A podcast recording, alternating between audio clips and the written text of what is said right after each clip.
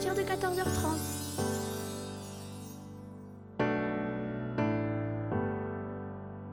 Bonjour à tous. Aujourd'hui, nous sommes le vendredi 18 juin 2023. 167e jour de l'année, 198 jours restants et 24e semaine. Horaire du soleil. Du soleil. Le soleil se lève à 5h46 et se couche à 21h56. La durée d'ensoleillement est de 16h09 plus 1 minute. Le proverbe du jour. Ce n'est pas tout de lire, il faut digérer ce qu'on lit. Nous fêtons les Jean-François Régis ainsi que les Auréliens Ferréol et Régis. Les fêtes et prénoms bretons, 6 millions. On célèbre le Sacré-Cœur. Citation. On ne devrait assembler les hommes qu'à l'église ou sous les armes, parce que là, ils ne délibèrent point, ils écoutent et obéissent. Louis de Bonald. C'était Nina sur Rosti Radio.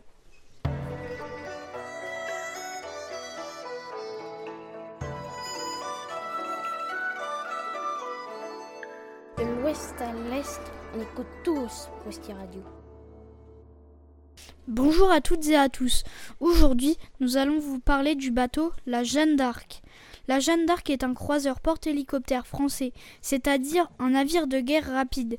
Son nom indicatif visuel est R97. Il a été construit par l'Arsenal de Brest en Bretagne de 1959 à 1964. Il mesure 180,38 mètres de long, 24 mètres de large. Il pèse près de 10 575 tonnes et à la pleine charge 13 270 tonnes. C'est un bateau à propulsion composé de deux groupes de turbines, quatre, chaudières à chauffer automatique et deux hélices. Le porte-hélicoptère pouvant atteindre 30 nœuds, soit 54 km/h, en 2004, sa vitesse de croisière de la Jeanne d'Arc est limitée à 18 nœuds,5 afin de ménager la chaufferie. Le bâtiment n'avait alors plus qu'à environ 15 nœuds, 28 km/h. À partir de 2008, cette vitesse est réduite à 12 nœuds. Ses caractéristiques militaires en armement sont composées de deux tourelles, quatre mitrailleuses, six missiles et huit hélicoptères de combat. En armement électronique, il y a sept radars avec des utilisations, avec des différentes pour chacun, un sonar, un détecteur, un intercepteur, un bruiteur remorqué et un système, et un système d'identification ami-ennemi. Sa mission en temps de paix était l'instruction, c'est-à-dire un bateau-école pour les officiers de la marine avec à bord deux hélicoptères Puma, deux hélicoptères Gazelle, deux hélicoptères Alouette. L'équipage est constitué de 677 personnes, 46 officiers dont 16 instructeurs, 158 officiers élèves, 473 équipages. Sa mission en temps de guerre était destinée à mener des missions de combat, soit dans la lutte anti-sous-marine en embarquant 8 hélicoptères WG-13 Lynx ou de, mener, ou de mener une mission extérieure avec des hélicoptères de l'aviation légère tels que le Puma, Gazelle en transportant des troupes de débarquement. C'est lors de sa 44e mission et la dernière que la Jeanne d'Arc fait sa dernière apparition à Rouen en compagnie du Belém en mai 2010. Puis fin destination Brest, y être désarmé pourrait être désarmé en novembre 2010. Le navire ne porte plus le nom de la Jeanne d'Arc, mais le numéro Q860. Le navire sera définitivement découpé, détruit en 2016. Des pièces symboliques ont été remisées aux, villes de Brest et Rouen, et d'autres pièces sont actuellement conservées dans un musée. Et aussi profiter des derniers jours de l'Armada à Rouen. Nous vous laissons écouter d'autres chroniques. C'était Nathan, Louis et Trevor. Salut, à tous.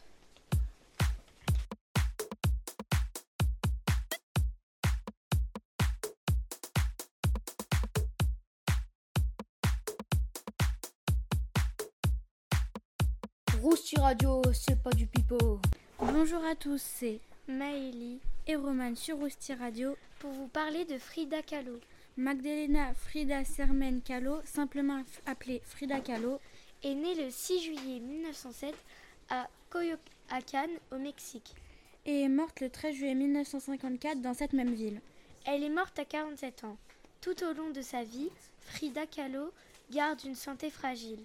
Souffrant de poliomyélite depuis l'âge de 6 ans et victime d'un grave accident de bus, elle devra subir de nombreuses interventions chirurgicales. Après son accident, elle se forme elle-même à la peinture. En 1929, elle se marie avec Diego Rivera. Elle peint Frida, Frida et Diego Rivera en 1931. Les deux Frida en 1939. Diego et moi en 1949. Henry Ford Hospital en 1932. Le cerf blessé en 1946. La colonne brisée en 1944. Le cadre en 1938. Et autoportrait avec des singes en 1940.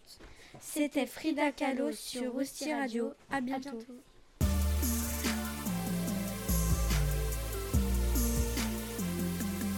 Rousti Radio pour se remplir le cerveau. Tous. Vous écoutez Faustine et Honorine sur Rousti Radio pour, pour vous parler de Georges Rémy. Georges Rémy, dit Hergé, est né le 22 mai 1907 en Belgique, à Etterbeek. Il est mort le 3 mars 1983 à Volous-Salambert.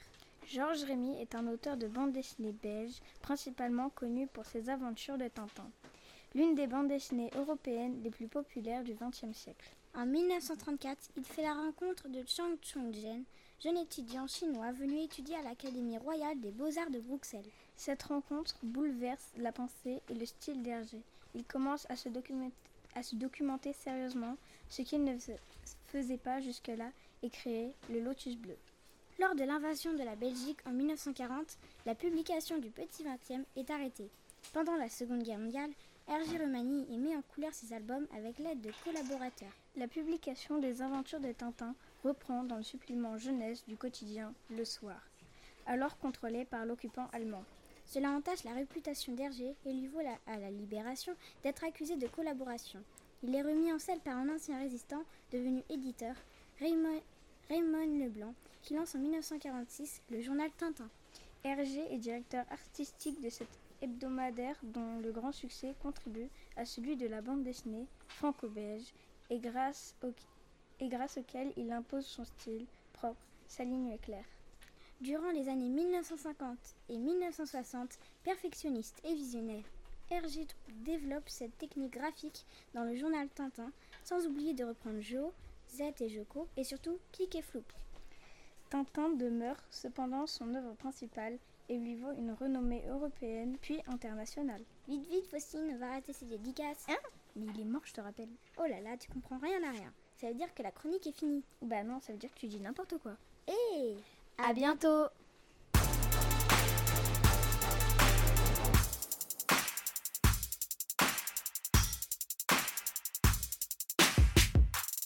Rousti Radio, le son qu'il te faut. Bonjour à tous, nous sommes Léonie, Ethan et Mathéo. Aujourd'hui, nous allons vous présenter le lac Blanc en Haute-Savoie. Le lac tient son nom de son fond tapis ayant la couleur du sable cristallin. Situé près de Chamix, dans le massif des Aiguilles Rouges, le lac Blanc est perché à 2,352 mètres d'altitude, une superficie de 29 hectares et une profondeur de 72 mètres. Célèbre pour son panorama unique face au massif du Mont Blanc, il est l'un des plus beaux lacs de montagne. La randonnée pour y parvenir est une grande classique et incontournable de cette vallée de Haute-Savoie. Le coin de paradis peuplé de marmottes et de bouquetins abrite un refuge ouvert de mi-juin à fin septembre qui accueille des randonneurs et peut héberger une quarantaine. Pour la nuit. À bientôt pour une nouvelle chronique sur Rousti Radio.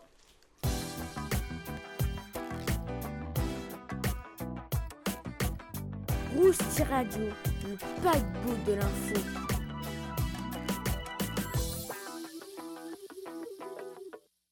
Coucou tout le monde, c'est Rose et Charlie sur Roustier Radio. Aujourd'hui, nous allons vous parler de My Beautiful Dark Twisted Fantasy de Kanye West. Cet album est le cinquième album du groupe sorti le 22 novembre 2010 aux États-Unis. La sortie en Europe et en Amérique, initialement prévue pour le 13 septembre 2010, a été repoussée à novembre 2010. En juillet 2010, le groupe annonce l'abandon du titre initial de l'album Good as Job. Avant d'être appelé My Beautiful Dark Twisted Fantasy, cet album était appelé Dark Twisted Fantasy. La pochette de l'album a été dessinée et peinte par George Kondo. Elle est présentée en octobre 2010. Voici ce que représente la pochette de l'album. Cela représente un carré rouge au sein duquel on voit un homme noir qui est probablement Kenny West, lui-même une bouteille à la main et nu dans un lit. Il est chevauché par une femme sans bras avec des ailes. Il y a 13 titres dans l'album et il dure 68 minutes 42 secondes. Et voilà, c'est fini. C'était la médiathèque idéale sur Roussi Radio. À, bientôt.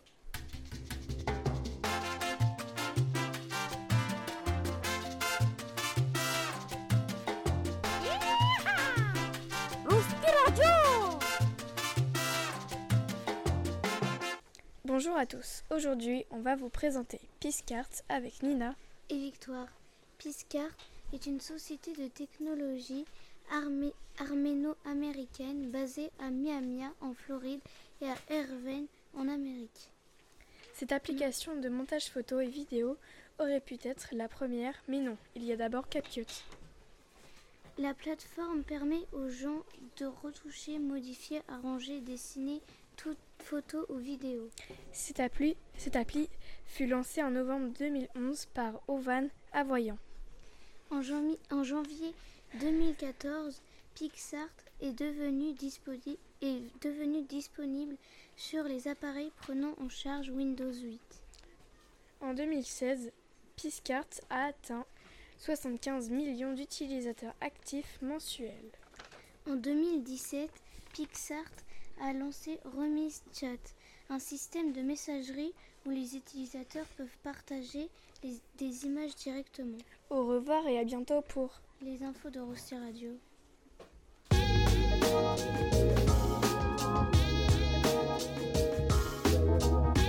Roustier Radio, moi, je suis accro. Sur les chroniques des avions. Je m'appelle Jason. Et moi, Elliot, et aujourd'hui nous allons vous présenter l'avion Emria. Le Emria est un avion de transport très gros porteur conçu dans les années 1980. Il est développé à l'origine comme un agrandissement de l'Antonov An-124 pour transporter la navette spatiale soviétique OK-101 et son lanceur Energia avant l'annulation avant l'annulation du programme spatial Buran en 1993. Cet avion aux dimensions impressionnantes est le plus long et le plus lourd avion du monde. 285 000 kg et 84 mètres de long, mais, mais le troisième en envergure, qui est d'ailleurs de 88,4 mètres d'envergure. Il est capable de transporter des charges volumineuses pesant jusqu'à 250 tonnes avec une autonomie de 4000 à 14 500 km selon la charge. Et c'est la fin de notre chronique sur le Emria. On se revoit la semaine prochaine pour une nouvelle chronique sur les avions. À, bientôt.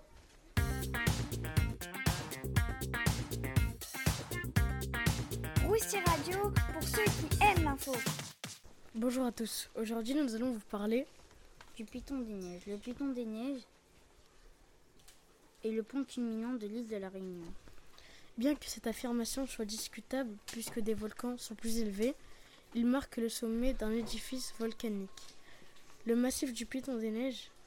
Ce volcan serait né il y a au moins 50 millions d'années pour émerger de l'océan Indien il y a problème plus de 3 millions d'années. Malgré son nom et la température en altitude, le piton des neiges ne porte pas de neige éternelle. Les chutes de neige y sont déjà très rares. Mais il est possible que l'événement se constitue l'épisode d'enseignement de 1935 1735 lui a ensuite conféré son nom de Piton des Neiges. La limite administrative entre les communes de Silos et Salazie passe par le sommet du Piton des Neiges. Le Piton des Neiges est entaillé par trois importantes dépressions. Et voilà, c'est la fin de cette chronique. C'était Timéo et Anas. On se retrouve la semaine prochaine pour une nouvelle chronique. À bientôt. Radio. Bonne journée sur euh, Bonjour sur Rosti Radio. Solden. La station est dotée de plusieurs écoles de ski, d'un snowpark, d'un slalom géant, d'un labyrinthe en glace pour pratique freestyle, ainsi que de nombreux circuits de vitesse chronométrés. La station bénéficie généralement d'une image haut de gamme, tant dans les médias nationaux et internationaux que dans la littérature plus spécialisée au même titre que d'autres stations de ski de la vallée avec une superficie de 468 km et seulement 1 km surface construite. Solden possède le plus vaste territoire communal d'Autriche, englobant plus de 90 sommets supérieurs à 3000 mètres. Le village principal de Solden est à une altitude de 1368 mètres. Et le village de Hoch-Solden se trouve à une altitude de 2090 mètres possède 5 hôtels, 4, 5 hôtels 4 étoiles pour y passer quelques nuits. Le point culminant est le Widspitz à 3768 mètres. Il s'agit de la deuxième plus haute montagne d'Autriche après le Gross Gloschner.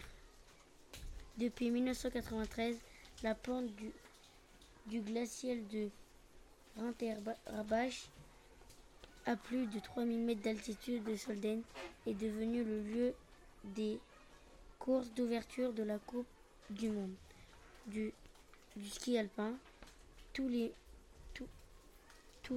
mètres. Durant la, durant la dernière semaine du mois d'octobre, un, un soupon géant, un slalom géant femme et un slalom géant homme ils sont organisés. Les plus grands moins comptent au moins une victoire, notamment Ted Lichty, Baud Miller, etc. À Solden, il y a 40 remontées mécaniques entre 1377 mètres et 3250 mètres d'altitude. 150 km de pistes, dont 615 km de pistes bleues, 58 58,3 km de piste rouge et 31,1 km de piste noire. Il n'a pas de piste verte en Autriche. La possibilité de réaliser les 1900 mètres de dénivelé d'un droite sur une piste longue près de 15 km. Trois pistes de ski, font, de ski de fond pour une longueur de totale de 16 km une piste de luge éclairée, une patinoire éclairée, une piscine, des cours de tennis couverts et un terrain, de et un terrain multisport. Deux snowparks. Et voilà, c'est la fin de notre chronique. À bientôt.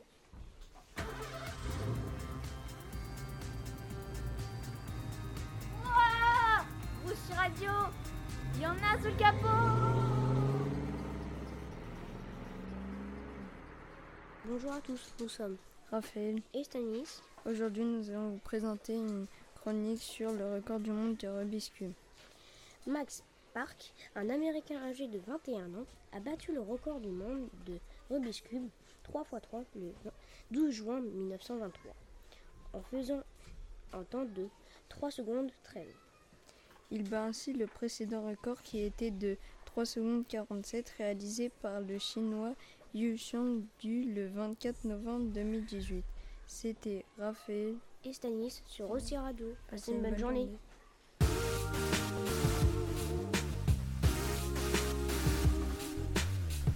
Radio pour garder le tempo.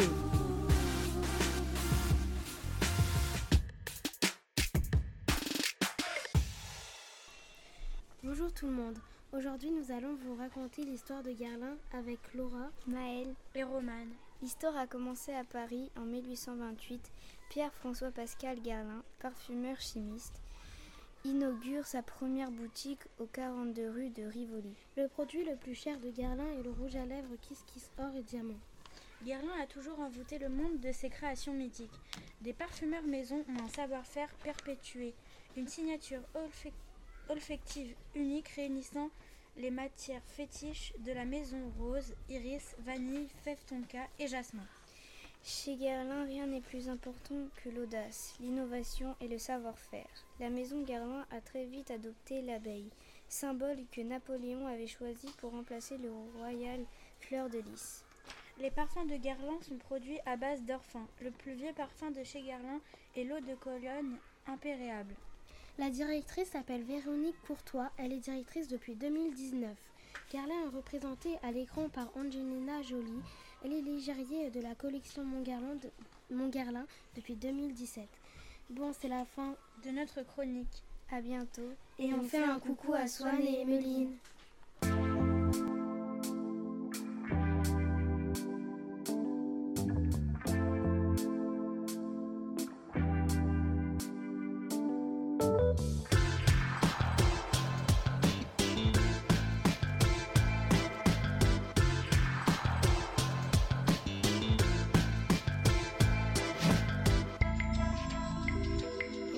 Radio, c'en est presque trop. Coucou tout le monde, c'est Amy et Jeanne pour vous parler du tunnel Kiyotaki. Ce tunnel a été construit en 1927. Il, sera, il serait hanté par des esprits d'ouvriers morts durant sa construction. Le tunnel fait 444 mètres de long, ce qui le rend maudit puisque le chiffre 4 est un peu l'équivalent du chiffre 13 chez nous. Les fantômes du tunnel entreraient dans votre voiture pour vous faire peur, causant un accident. Chaque nouvelle victime se retrouverait coincée dans ce tunnel, venant grossir le nombre d'esprits. Un miroir serait également disposé dans le tunnel. Si l'on voyait un fantôme en regardant dedans, on meurt dans, dans d'atroces frances. La longueur du tunnel changerait selon le moment de la journée. C'est la fin de cette chronique. À bientôt.